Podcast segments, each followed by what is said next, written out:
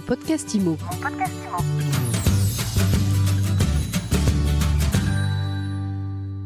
Bonjour et bienvenue dans ce nouvel épisode de mon podcast IMO.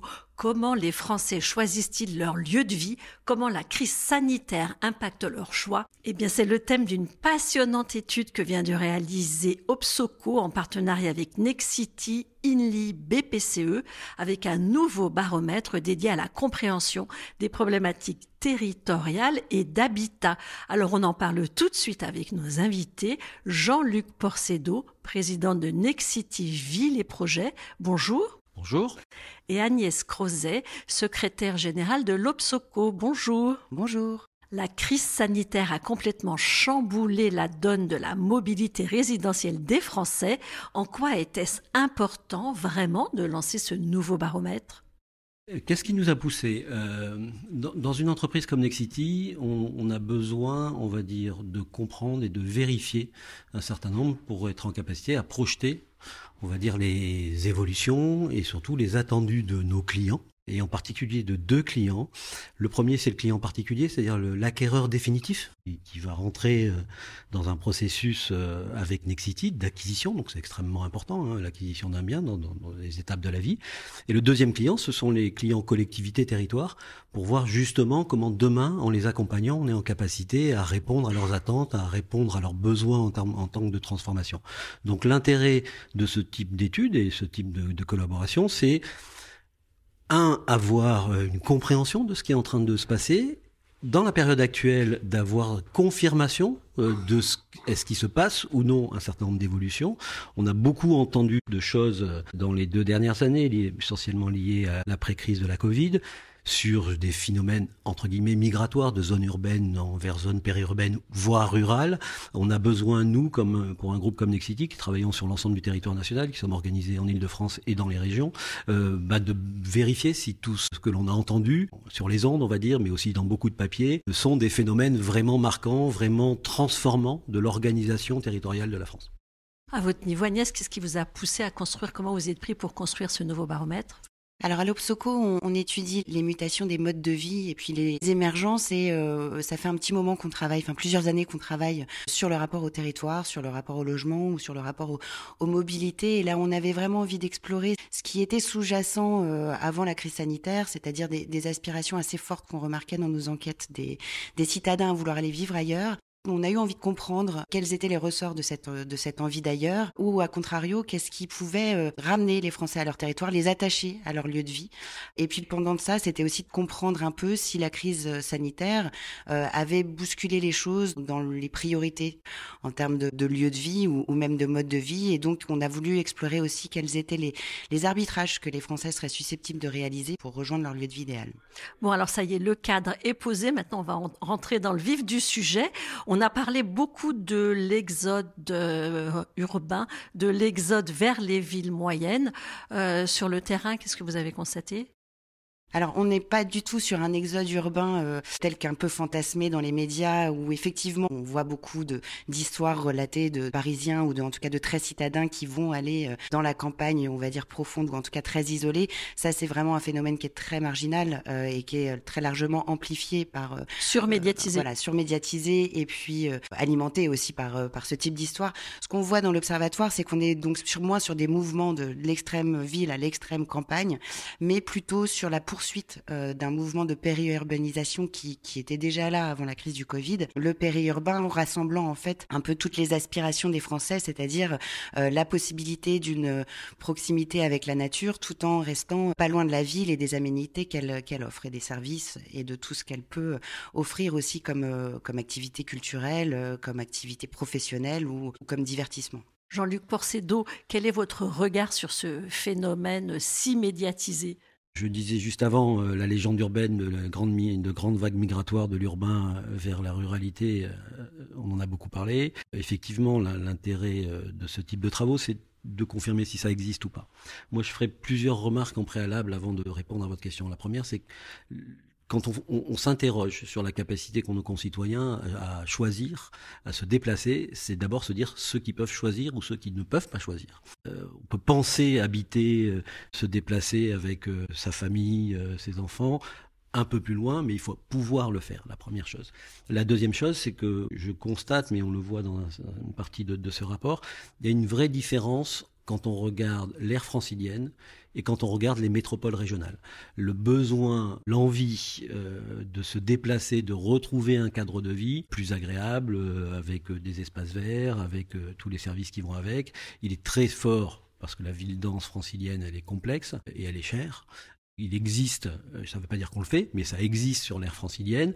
Ça existe un peu moins dans les grandes métropoles régionales, même s'il y a parfois un peu ces phénomènes-là, mais encore une fois, je crois très minoritaire, mais parce que le cadre de vie dans une métropole régionale n'est pas le même que le cadre de vie dans la métropole francilienne il y a le cadre de vie dans la zone dense et puis il y a toutes les problématiques qui vont avec quand on se déplace de territoire de vie, euh, la question des services publics, la question de la scolarité, la question de, des, sécurités, la question de l'accès à des services culturels, de loisirs. C'est différent quand on est en métropole régionale que quand on est dans la métropole francilienne. Donc d'abord, il y a cette différence. Ceux qui peuvent le faire, ceux qui pensent pouvoir le faire, petit 1, et ceux qui le subissent, petit 2 sur la différenciation aire francilienne, métropole régionale. Et puis, après, il y a la réalité de ce que c'est notre lieu de vie.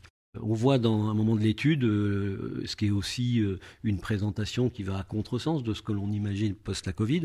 Euh, je crois que c'est 71% des personnes interrogées sont contentes, satisfaites de leur lieu de vie. Heureusement, parce que sinon ça serait vrai, encore plus dramatique que ce que l'on croit. Ça arrive souvent d'interroger des, personnes sur leur lieu de vie et on vous dit ben non finalement je suis pas bien du tout, j'ai mal choisi. Je crois que ça arrive rarement parce que ça renvoie au choix personnel que l'on a fait. C'est rare de dire ben non en fait tous mes choix sont mauvais. Euh, bon donc donc il y a un biais quand même. On en a quand même dans l'étude qui disent ne pas euh, ne pas être attachés à leur territoire ou ou qui jugent mauvaise leur qualité de vie. Mais effectivement il y a c'est compliqué d'affirmer qu'on n'est pas bien là où on est. Et puis je crois que la satisfaction de son lieu de vie, c'est bien sûr la qualité de son habitat collectif ou individuel, mais aussi c'est la qualité des services auxquels on a accès euh, autour de son lieu de vie.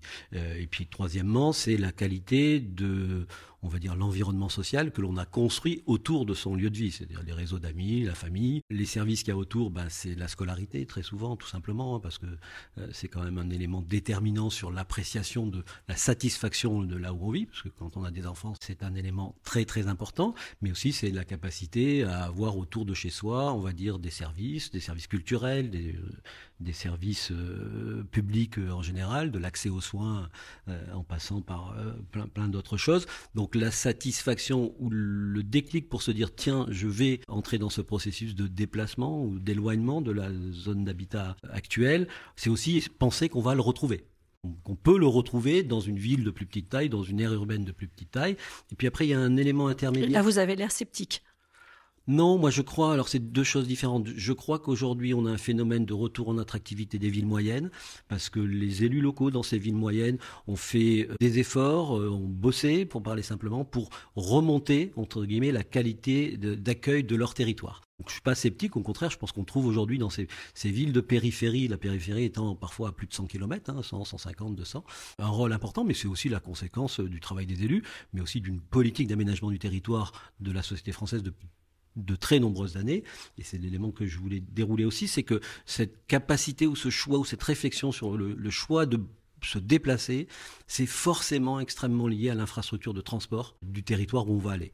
Euh, et pour l'aire francilienne, si on veut être simpliste, c'est la carte des TGV. Et ensuite, les accès routiers. Et on voit bien dans l'aire francilienne le retour en attractivité de ces villes moyennes ou petites métropoles, comme on veut, que ça soit Est-Reims, que ça soit le Nord, Beauvais, que ça soit euh, côté Ouest, Angers, Tours, Le Mans, voilà, des territoires où on peut penser qu'on a déjà des agglomérations avec tout ce qui va avec, ce que je disais précédemment précédemment, mais où on a une infrastructure de transport euh, satisfaisante qui permet de répondre à ce qui va avec cette question de déplacement de population, c'est-à-dire une bi-résidentialisation entre là où je vis et là où je travaille. S'il n'y a pas l'infrastructure de transport, c'est pas possible. Et s'il n'y a pas aussi, on va dire, la connexion, la couverture de nouvelles technologies, la capacité à être en réseau. Voilà, c'est les deux éléments, enfin les trois peut-être, le cadre de vie, l'infrastructure de transport et tous les services qui vont autour euh, de là où on habite. Qu'est-ce que vous avez appris de ce baromètre? On a beaucoup appris, mais je retiendrai deux enseignements majeurs qui ont trait un peu au titre d'ailleurs du, baromètre. On a été très surpris de voir euh, que parmi les différentes dimensions qu'on avait testées justement euh, dans l'appréciation et l'attachement que les Français peuvent porter à leur territoire, eh bien, celle qui a le plus d'impact finalement sur l'attachement au territoire, c'est le fait de pouvoir se faire des amis et des connaissances. En gros, c'est vraiment la capacité du territoire à générer du lien social, à générer des rencontres qui passent largement devant d'autres dimensions comme la capacité de bien y vieillir, de bien y élever ses enfants ou même d'être en contact avec la nature. Eh bien, c'est cet élément du lien social qui intervient en premier euh, dans les facteurs d'attachement des, Français à leur territoire. Et ça, ça a été renforcé après le Covid? On, peut imaginer effectivement que euh, les confinements successifs et les difficultés qu'on a pu avoir euh, à, rencontrer des gens ou tout simplement à, voir ses proches ont peut-être accentué un peu cette, euh, cet aspect-là et l'importance du lien social dans, le, dans l'attachement au territoire. Mais au final, il y a euh, effectivement beaucoup de facteurs qui jouent et notamment l'appréciation à l'égard de son logement et tout un ensemble d'éléments comme le rappelait Jean-Luc à l'instant. Mais cette question du, lien social apaisé ou en tout cas de la qualité du lien social est, très importante comme facteur d'ancrage. Donc ça, c'était un premier élément qui nous semblait très intéressant parce que ça recouvre beaucoup de choses, euh, je pense, à la fois pour les collectivités locales ou, encore pour les aménageurs, qui sont moins matérielles, on va dire, que l'immobilier, mais qui sont donc tout aussi importantes et à penser quand on, aménage un quartier ou, quand on aménage plus largement une ville. Et puis le deuxième enseignement important, qui est là plus lié au, facteur d'arbitrage, on avait listé un certain nombre de sacrifices en demandant aux Français s'ils étaient prêts ou pas à faire ces sacrifices pour rejoindre leur lieu de vie idéal. Et on, on a regardé euh, les sacrifices qu'ils étaient prêts à consentir selon le lieu de vie où ils souhaitaient déménager. Et on voit que les Français qui nous disent vouloir aller vivre dans une ville moyenne, donc ils n'y vivent pas encore mais qui aimeraient déménager au sein d'une ville moyenne, sont globalement prêts à moins de sacrifices que les autres Français. Donc ce qu'on voit, c'est qu'il y a une forme de projection sur la ville moyenne de grande ville en plus apaisée, en plus petit. Et donc euh, des Français qui voudraient y vivre, qui, qui sont moins susceptibles de, de consentir à des sacrifices sur, euh, sur leur situation professionnelle ou sur la proximité des commerces et des services. Donc voilà, il y a une forme de, de projection sur la ville moyenne et un petit peu aussi sur la périphérie comme étant euh, une grande ville en plus, en plus apaisée. C'est un peu utopique cette vision, Jean-Luc Porcedo? Non, je crois pas. Le maître mot, c'est ce que vous venez de dire, c'est être plus apaisé. La problématique de la ville dense, c'est le sentiment de violence, entre guillemets, dans la vie quotidienne. Le mot est peut-être exagéré, mais la complexité sur les questions de transport, le temps passé, la complexité sur euh, l'environnement immédiat, pas simplement la question environnementale, euh, la complexité sur l'accès à des espaces verts, la complexité à avoir euh, une capacité à faire découvrir à ses enfants des endroits euh, calmes où ils peuvent jouer, ainsi de suite. Donc c'est vrai que ça, souvent la ville dense renvoie cette problématique de c'est plus violent que la campagne.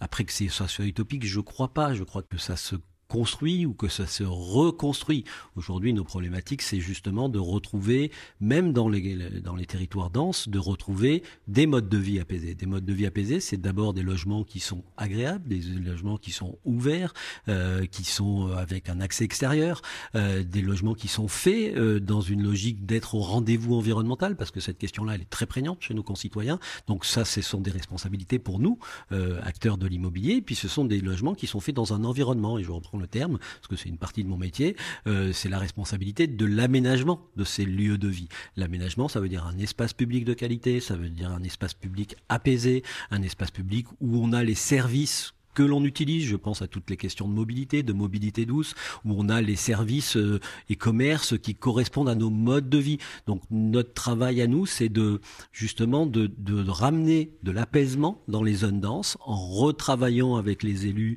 euh, sur comment on reconstruit ces, euh, ces villes ou ces parties de villes et comment ailleurs on construit de l'urbanité dans des zones qui ne sont pas aujourd'hui urbaines, je pense en particulier au périurbain, en essayant d'apporter ce réaménagement de ces territoires avec une logique à la fois apaisante, mais aussi de services de qualité. Qu'est-ce qui vous a surpris? Est-ce que ce serait prétentieux de, répondre pas grand-chose, euh, parce que on connaît, euh, on va dire nos clients, on connaît les hommes et les femmes qui achètent chez Nexity, et on connaît un petit peu, on va dire les attendus des élus et ce qui est, comment dire, ce qui est répertorié par les élus au niveau de leurs concitoyens. Donc on, sait à peu près les choses. Ce qui était intéressant, et je le disais en introduction, c'est que ce, type de travaux, ça nous permet aussi de relativiser euh, ce que l'on lit beaucoup. Euh, la période de post la Covid a été très très intense là-dessus, hein, en disant il se passe plein de choses. Tous ces sujets-là sont en train d'être totalement transformés. En fait, on voit que c'est pas aussi simple que ça. Mais ce que je dis toujours sur mais c'est aussi pour ça qu'on que travaille sur ce type de, réflexion ou d'études qui nous permet d'avoir un peu un miroir et en même temps notre capacité à anticiper. C'est, oui, la question du lien social. Le, la baseline de Nexity, c'est la vie ensemble. Aujourd'hui, l'élément fondateur structurant de là où on vit, c'est aussi comment on vit autour de soi, avec effectivement son réseau professionnel, sa projection dans son, boulot quotidien, mais aussi les gens avec lesquels on vit autour de nous. Euh, c'est un élément aujourd'hui très très très très structurant. Le deuxième élément, c'est comment on anticipe les besoins qui sont dans certains de métiers comme Nexity, bien au-delà de notre cœur de métier.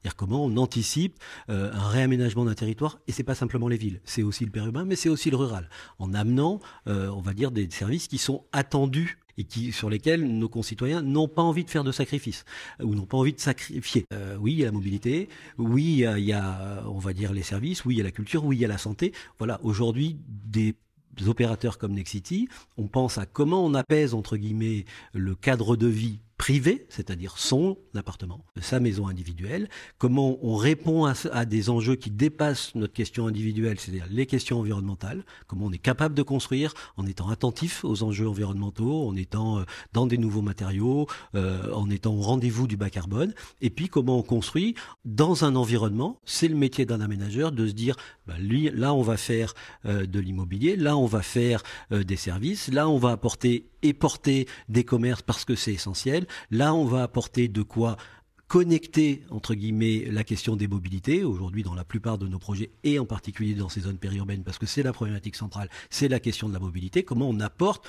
une réponse à ces besoins-là. Merci beaucoup d'avoir été les invités de mon podcast IMO, Agnès Crozet, secrétaire générale de l'Obsoco, et Jean-Luc Porcedo, président de Nexity Ville et Projet. Merci. Mon podcast IMO. Mon podcast IMO.